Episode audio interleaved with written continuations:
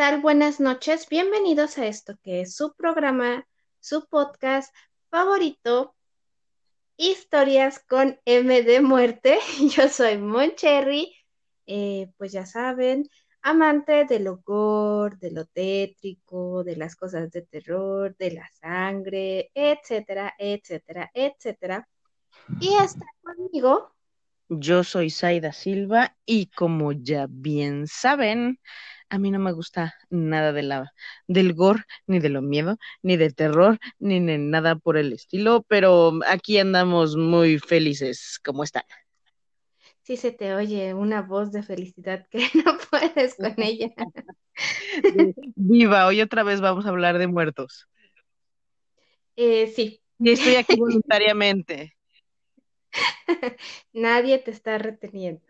La puerta está abierta cuando guste salirte, nada más tienes que pasar los cocodrilos, quitarte las cadenas. Quitarme los, los grilletes. Exacto. Pero de ahí en fuera tú eres libre de, salirte de aquí. que, por cierto, ayer estaba viendo, ah, no me estoy dando ideas, ¿eh? nada más. Estaba viendo una película de Rainy Redcliffe.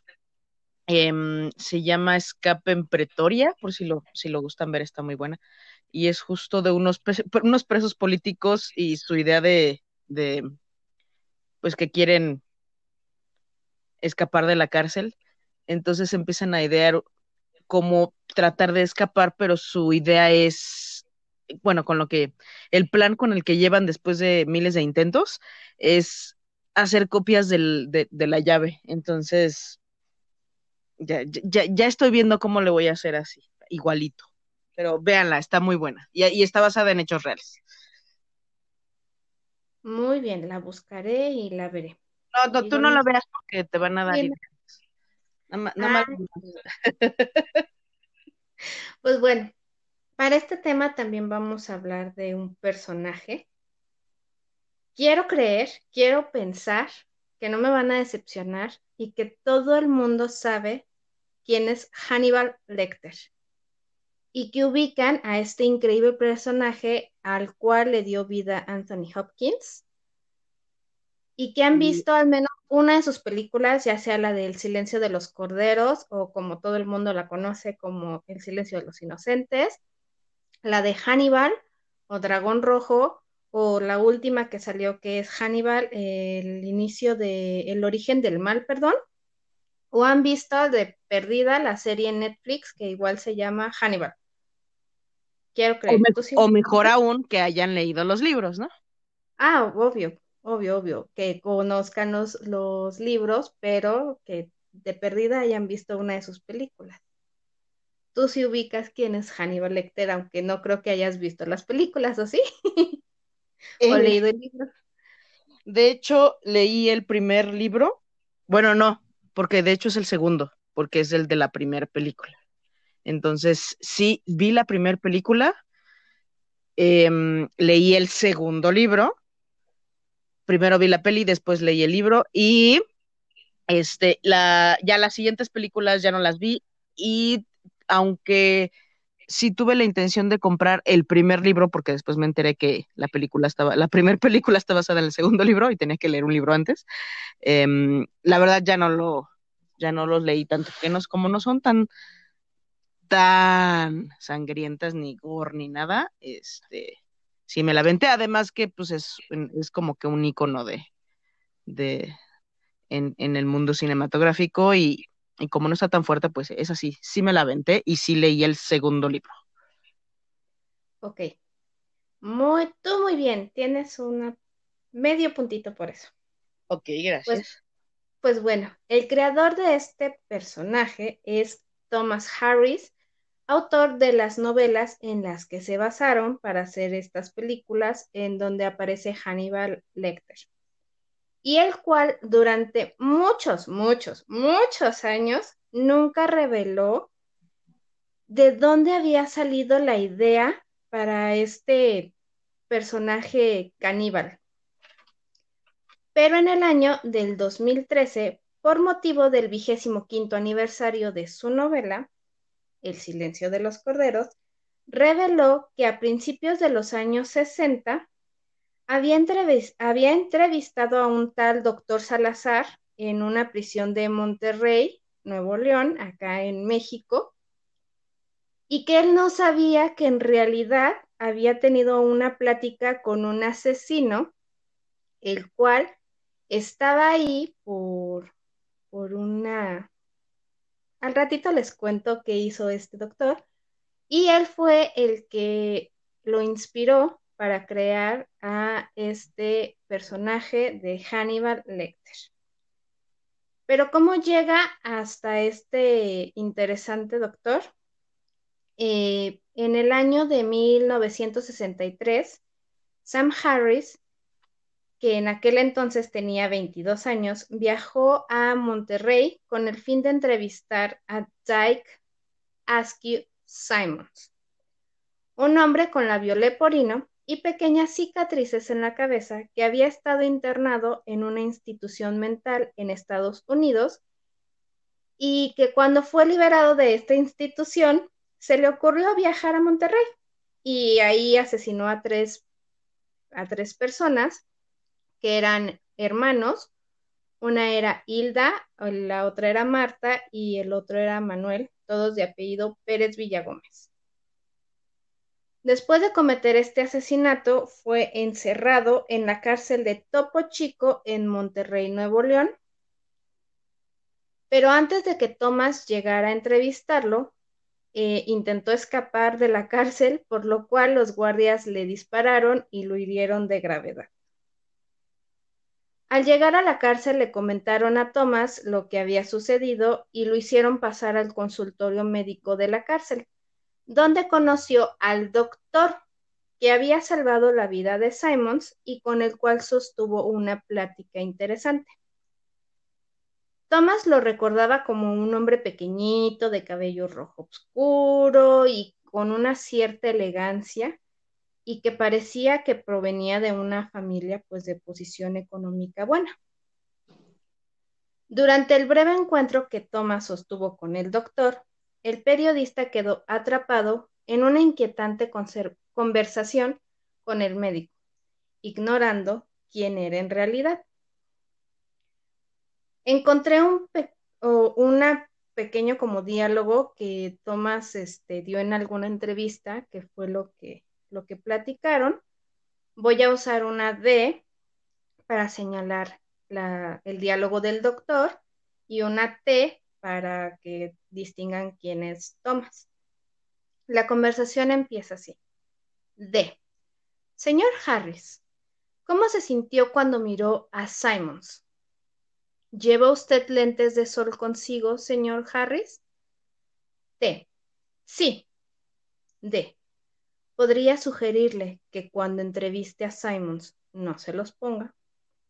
D. ¿Por qué? D. Porque él podría ver su reflejo en los suyos y no le gustará nada. Pero dígame, señor Harris, ¿piensa usted que Simons era maltratado por otros niños durante los recreos debido a que es un hombre con un defecto físico? D. Probablemente eso es muy común. D. Sí, es común. ¿Vio usted fotos de las víctimas? Las dos jovencitas y su hermanito. D. Sí. D. ¿Diría usted que eran chicos atractivos? T. Lo eran. Eran jóvenes bien parecidos, provenientes de una buena familia, con una buena educación, me lo han dicho, pero ¿no está usted diciendo que ellos lo provocaron, o sí? D. No, por supuesto, pero las aflicciones infantiles hacen que las aflicciones posteriores sean fácilmente recreadas. La conversación siguió unos minutos más hasta que el director de la prisión golpeó la puerta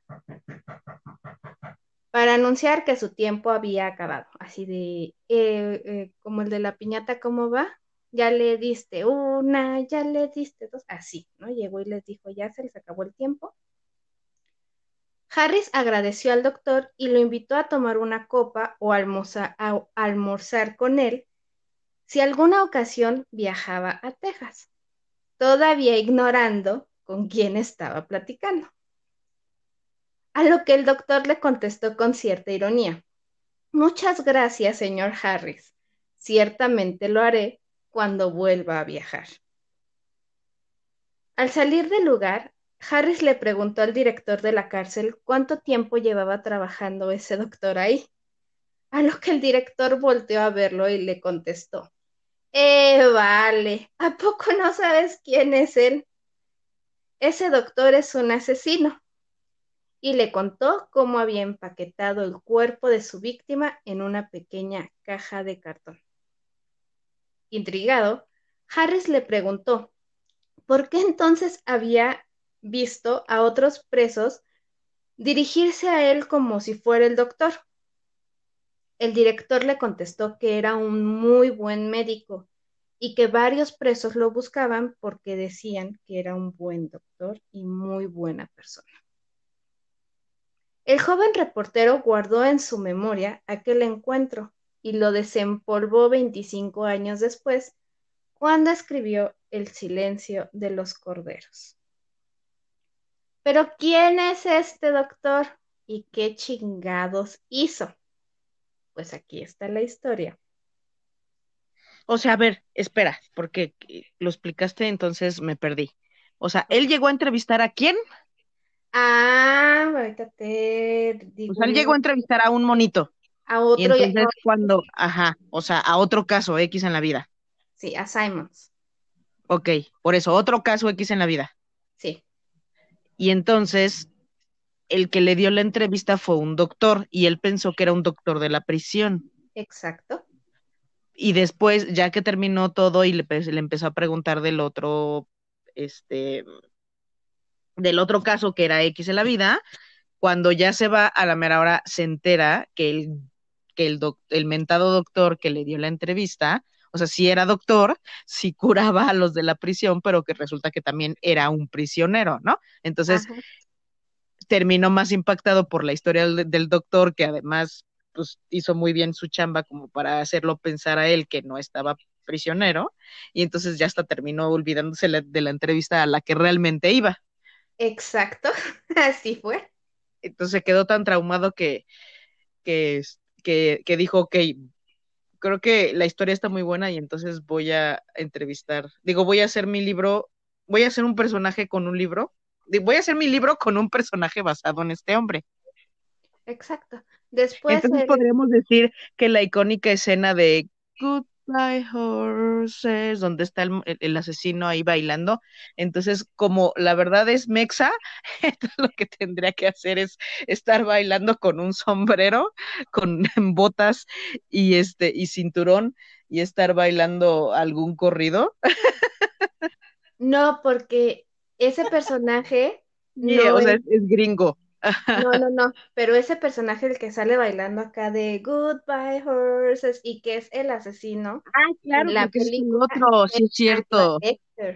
Sí es cierto, porque ese es el otro, no es el, no es el doctor que está ahí encerrado. Sí. Bueno, pero de todos modos debieron haber puesto una canción, un corrido acá. bien. Lo debieron haber puesto diciendo, fierro pariente, vamos a atrapar a este rato. Pues sí, así fue. Pero bueno, volvamos a, a, a quién es este uh -huh. doctor que, que, dejó tan traumado a, a, Thomas Harris y que fue en el que se basó para crear a Hannibal Lecter.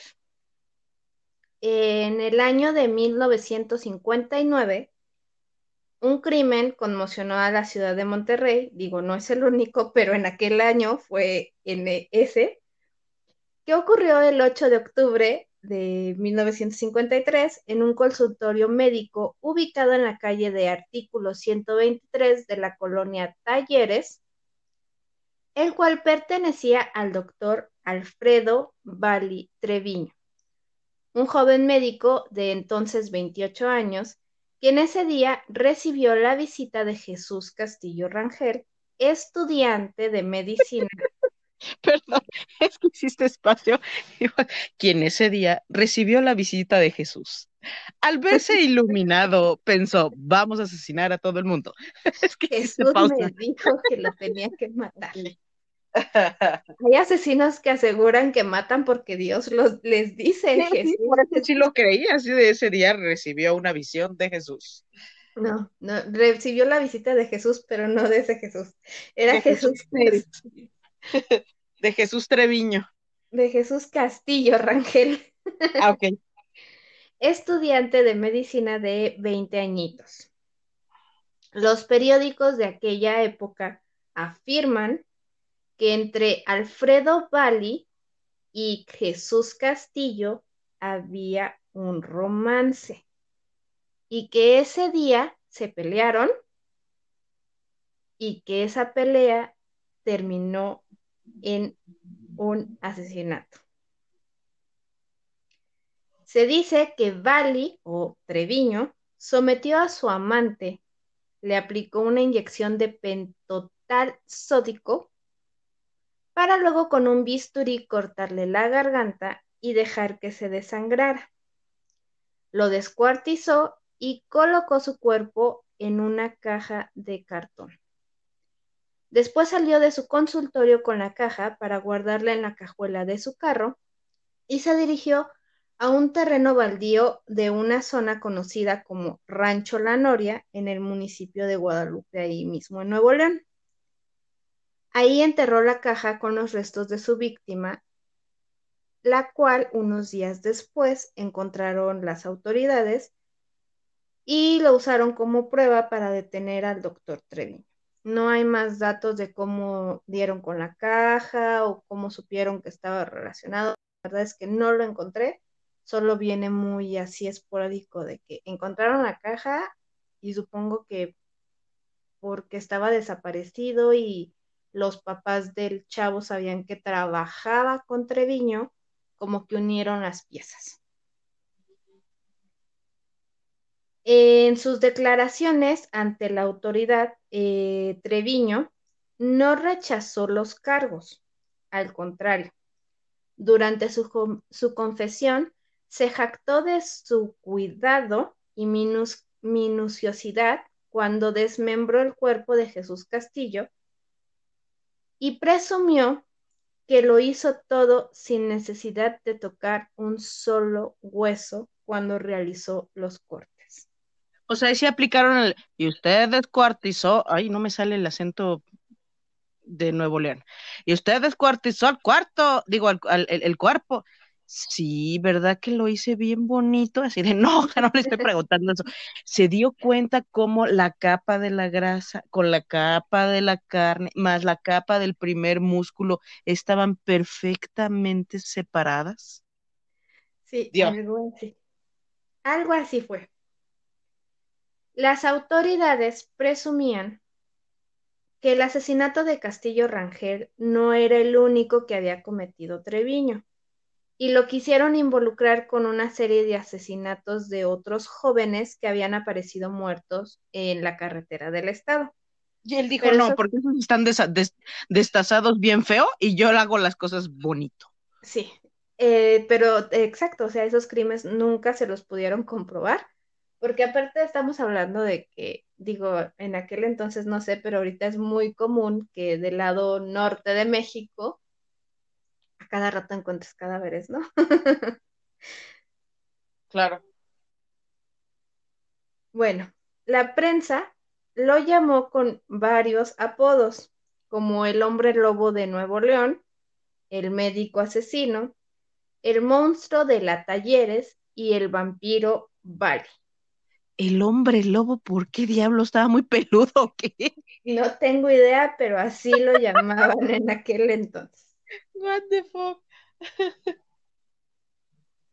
En mayo de 1961 fue condenado a pena de muerte, cuando un juez lo declaró culpable de los delitos de homicidio calificado, inhumación clandestina y usurpación de profesión en perjuicio del médico Jesús Castillo Rangel.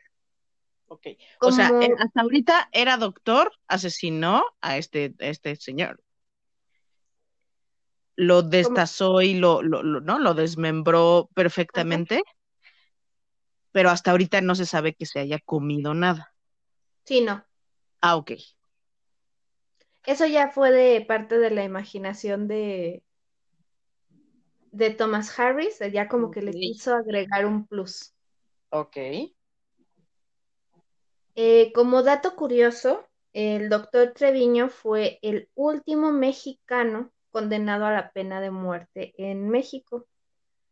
Pero esta sentencia no se realizó porque su abogado logró que la autoridad le conmutara la pena de muerte a 20 o 30 años de prisión. La verdad es que no es un dato que se tenga muy claro. En unos lugares donde busqué la información decía que 20 años, en otros lugares decía que 30. Realmente no se logran poner de acuerdo, pero se dice que pasó entre 20 y 30 años en, la cárcel.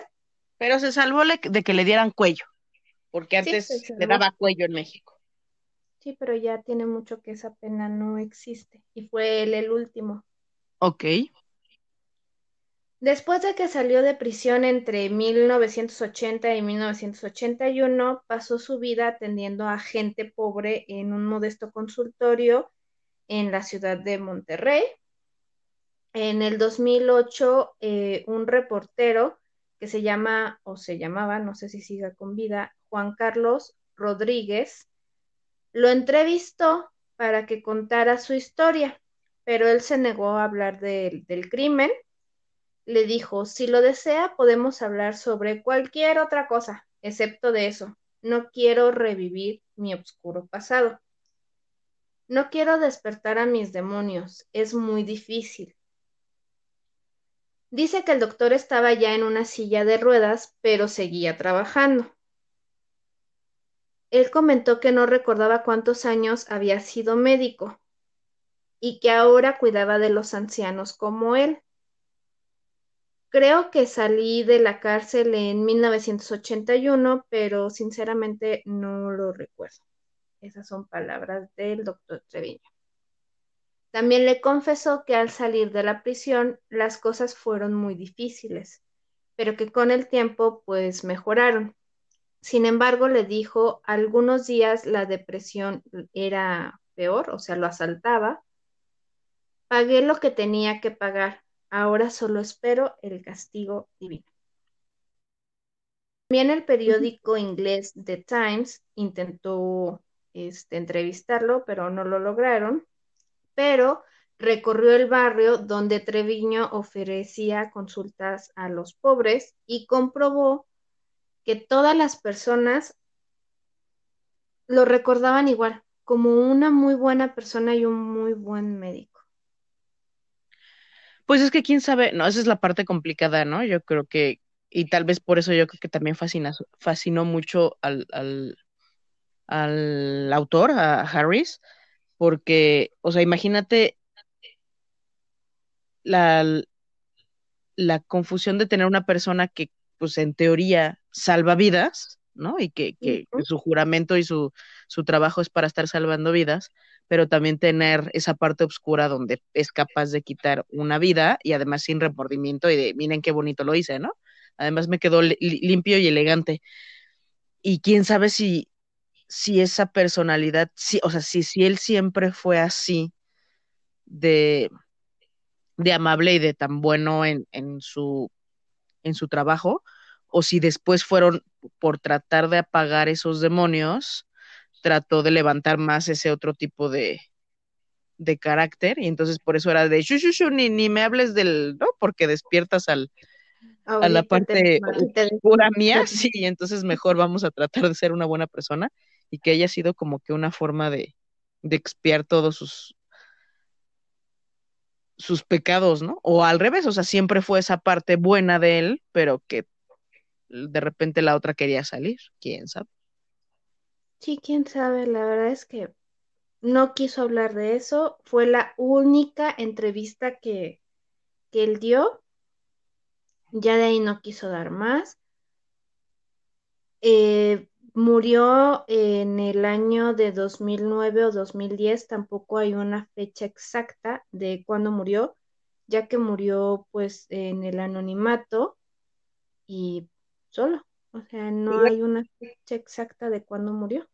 Él y también... o sea, él se volvió famoso por su crimen o después se volvió famoso porque se enteró que había sido parte de la inspiración de un libro que después se volvió película y que después fue muy famoso.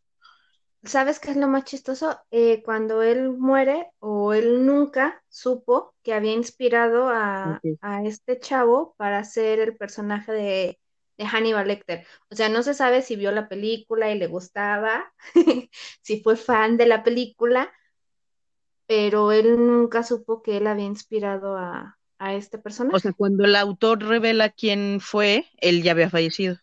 Exactamente, porque él lo Thomas Harris lo reveló en el 2013 y él ya digamos que sí fue famoso, pero por su crimen y por, por, por su personalidad, no porque haya sido la, base de. Exacto. Órale, qué bueno. Así que esta fue la historia de, de, de este doctor. La verdad es que no encontré muchísimo. Pues por lo mismo, ¿no? Porque pues sí se le buscaba, pero no por tanto.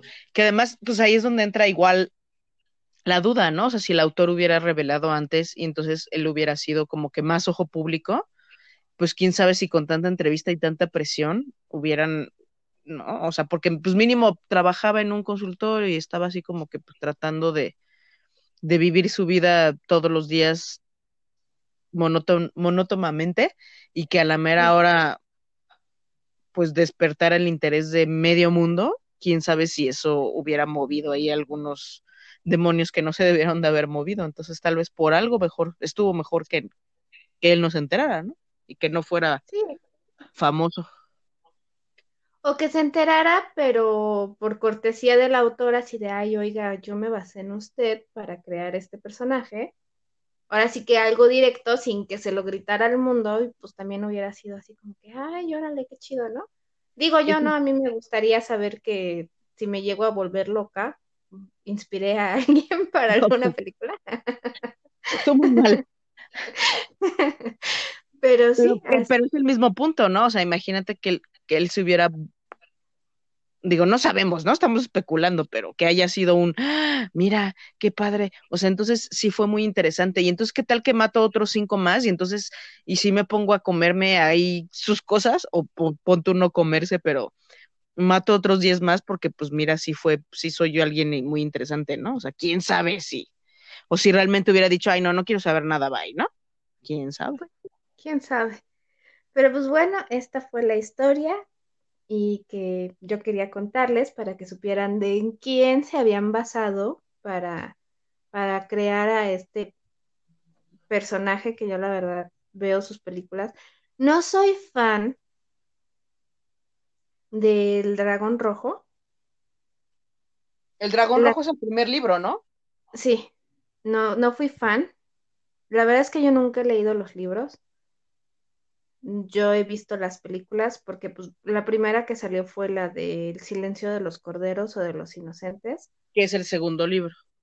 Eh, ajá. Y, y la verdad es que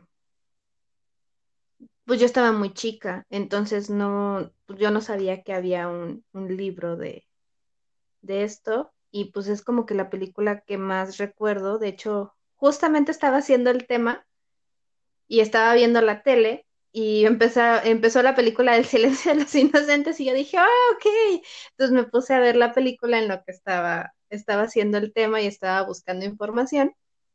Este, y fue algo muy, muy divertido porque también ya tenía mucho tiempo que no la veía.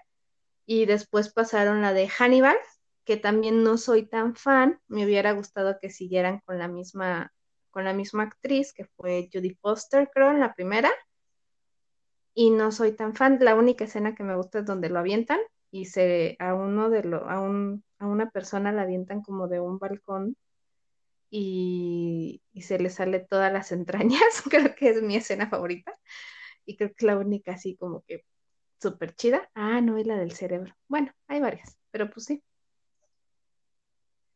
Ay, ¿qué estaba diciendo?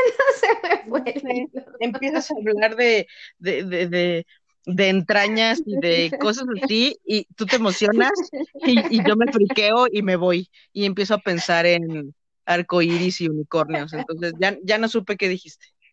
El chiste es ese, que son muy buenas películas, veanlas y que sepan que ese personaje está basado en un en un asesino mexicano. Ah, porque orgullo mexicano. O sea, ¿la, segunda película sí es buena? Son tres, a ver, son tres libros. ¿O cuántos es que libros? No sé cómo van a. Creo que son tres. Es que la de Hannibal, el origen del mal, no sé si es, un libro, ya fue película sin libro. Sé que son tres, así es la de El Dragón Rojo, Hannibal Lecter y Hannibal. Se supone que Hannibal es el último. Luego es eh, El Silencio de los Corderos y El Dragón Rojo. Creo que ¿Y las tres están buenas? Yo no soy fan del Dragón Rojo. O sea, a mí no me gustó. Sí, yo había escuchado que no estaba buena y a mí ya no se me antojó verla. La de Hannibal está 2-3 y para mí la mejor es la del Silencio de los Inocentes. No sé si es porque fue la primera que vi. ¿Y en las tres sale eh, Anthony Hopkins? No, nada más sale en la de Hannibal y la del Silencio de los Inocentes. En la del Dragón Rojo ya es otro personaje. La verdad es que tiene mucho que la vi te mentiría, no sé si hacen algún cameo de Anthony Hopkins, pero en sí en sí es otro personaje y es otra historia diferente. O sea, aunque se llama Hannibal, ya es otro rollo. No es Dragón Rojo y es como. Ah, ok, ya. inicios, no, es que no me acuerdo bien cómo va la. Pero Hannibal no sale tampoco. Sí, sale en el Cordero, en el Silencio de los Inocentes y en Hannibal. Ah, ok, ok, ok. Donde no sale es la de en el dragón. Pues habrá que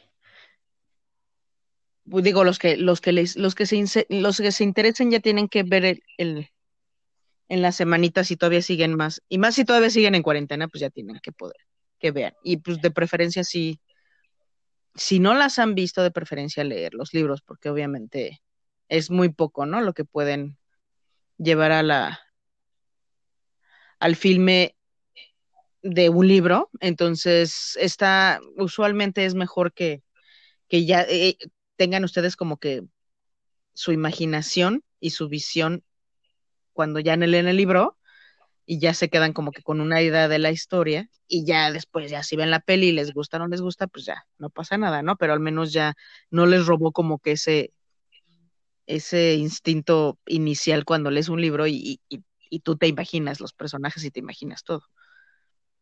Y está ligerito, o sea, no está así como que muy pesadón, está, está ligerito el libro.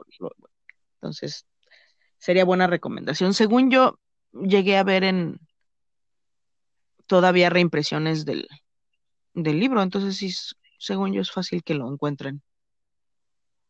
Yo me voy a dar la tarea de, de buscarlos y a ver si me, me compro, me los compro porque pues sí, siempre me gusta tener los libros de las películas que tienen libros. Y sí, siempre es mejor el libro que la película. Siempre, siempre va a ser mejor el libro que la película. O sea, no siempre, voy a buscar ejemplos, pero, o sea, digo, no siempre, pero regresamos a lo mismo, ¿no? O sea, es muy complicado. O sea, tendrían que ser películas de cinco horas para poder plasmar todo. Y, el punto es que a pesar de que sea muy vasta o muy limitada nuestra imaginación, entre que el autor tiene tantos, va describiendo tanto y que tú te vas imaginando, ¿no? O sea, te puede describir un cuchillo y tú te lo imaginas de cierta forma, ayudado con el autor si, si tienes poca imaginación y no eres tan detallista mentalmente, que tú te imaginas cierto cuchillo, o si tal vez tu imaginación es maravillosa y entonces, pues hasta, pues mejor, ¿no? Puedes crear un, un cuchillo así acá impecable y la forma de cómo te van guiando, que tú te creas esa historia. Entonces, le, le, como ya trae como una firma tuya de lo que tú viste y pensaste y sentiste y, te gustó o no te gustó, etcétera, cómo fuiste reaccionando. Eso obviamente pues le va a quitar peso emocional a la película, ¿no? Porque ya cuando la vas vas a decir, ay, no, o sea, mi cuchillo estaba más bonito, ¿no? O así de, ay, no, el es que el cuchillo lo agarró de tal forma y acá en la película no, porque pues además de que ya está muy reducido, por, porque no puede traer toda la información que trae un libro, pues ya obviamente pues le meten, ya es la visión e imaginación del director y de todo el equipo de, de producción, ¿no? Entonces sí es muy complicado creo que son dos, dos mundos completamente diferentes que puedes disfrutar igual, o sea, puedes leer un libro, o sea, puedes leer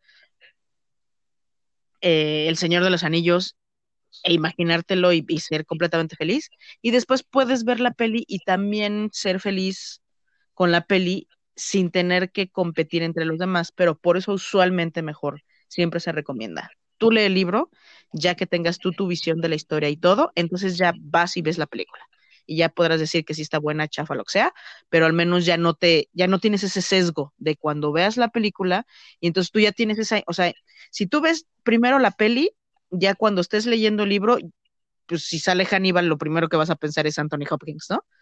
Y en cambio, cuando es al revés, pues hasta tal vez te lo imaginas más flaco, más gordo, más, no sé, diferente, ¿no?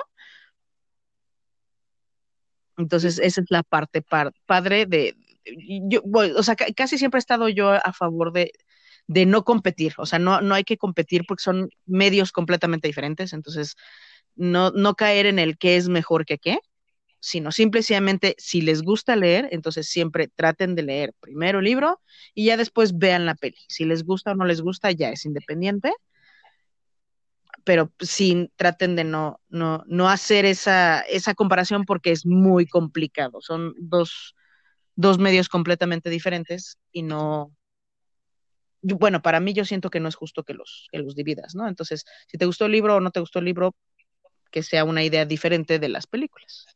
Pero si pueden, sí, léanlo, porque además, pues, si leer es enriquece y además es una visión completamente diferente. Y, también hay audiolibros, de hecho, este, buenos en tanto en inglés como en español de, de, de este autor. Entonces también esa es otra opción. Pues sí, hay que leer. Hay que leer mucho, muchachos. Mucho, mucho, mucho, mucho, mucho.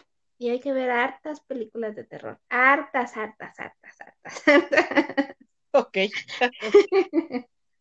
Pero bueno, pues sí, ya tienen otra opción para, para este fin de semana o esta semanita, si no tienen nada que hacer y nada más están pensando en la inmortalidad del cangrejo, ya se pueden poner a ver las películas de Hannibal Lecter. Este, y pues ya me dan su opinión, a ver si me hacen cambiar la mía de que el dragón rojo no me gustó. Y pues sería todo por el día de hoy. La verdad es que es un más cortito. Si realmente no tienen nada que hacer, porque digo, mucha gente todavía Ahora sí que si tienen la opción, sí quédense en casa. Y mm, si no tienen nada que hacer o pues quieren como que entretenerse un poquito, ahorita que está la fama de los videitos cortos, ¿qué les parece? Digo, nos pueden, ya, ya, ya que nos siguen, si nos siguen en, si nos siguen en nuestras redes sociales, aprovechen para poner ahí un mensajito. Si no nos siguen, por favor, ahí usualmente ponemos videitos, temas, este, memes, etcétera, etcétera. Pero estaría maravilloso que en nuestra página de Facebook, eh, digo, me refiero porque ahí podemos subir videitos, que hagan un video corto donde pongan la escena del baile y le pongan un corrido y nos lo mandan para ver qué tan, qué tan bueno quedaría nuestro, nuestro asesino mexicano con, con esa escena. Digo, pues, es, que es la escena icónica y hay música, entonces, aunque ese no es el asesino, pues estaría padre. O tal vez las imágenes donde está hablando Hannibal, ¿no? En alguna escena y entonces le ponemos ahí algún corrido de fondo, no sé, algo divertido, ya que no tiene nada que hacer, ya les podemos dar tarea, nos, se divierten, nos divierten y están en contacto con nosotros. Sí, nos lo pueden mandar a Facebook o nos lo pueden mandar por Instagram también. Este, ya saben, nos encuentran como Historias con Nueve de Muerte. Ahí mándenos sus, sus ideas, sus memes de, de, la, de, la, de esta escena tan icónica de ahí o de la entrevista de, de Hannibal Lecter con la agente Starling y se pueden ahí eh, crear ideas. Y terminando, una carnita asada. ¿Se va a hacer o no se va a hacer la carnita asada? ¿Se va a hacer o no se va a hacer la carnita asada? Y, y se la come. No, no, no. Sí, sí, sí, estaría muy bueno. Mándenos sus memes y, y pues eso sería todo, muchachos. No sé, ¿hay algo más que agregar, señorita Zaida Silva? No, nada más. Que nos sigan y que tengan una linda noche y que cénense una, una, una, carnita tártara para nosotros y o una carnita asada ahí en, en, en, ahora sí que en asadero ahí, a, a, a nuestro honor. Ahorita Linda noche. Por las chelas. Ahorita vamos a ir por las chelas y armamos la carnita asada aquí. Pues bueno, esto fue todo en Historias con M de Muerte. Yo soy Moncherry. Y, y yo soy Zaira. Linda noche. Bye bye.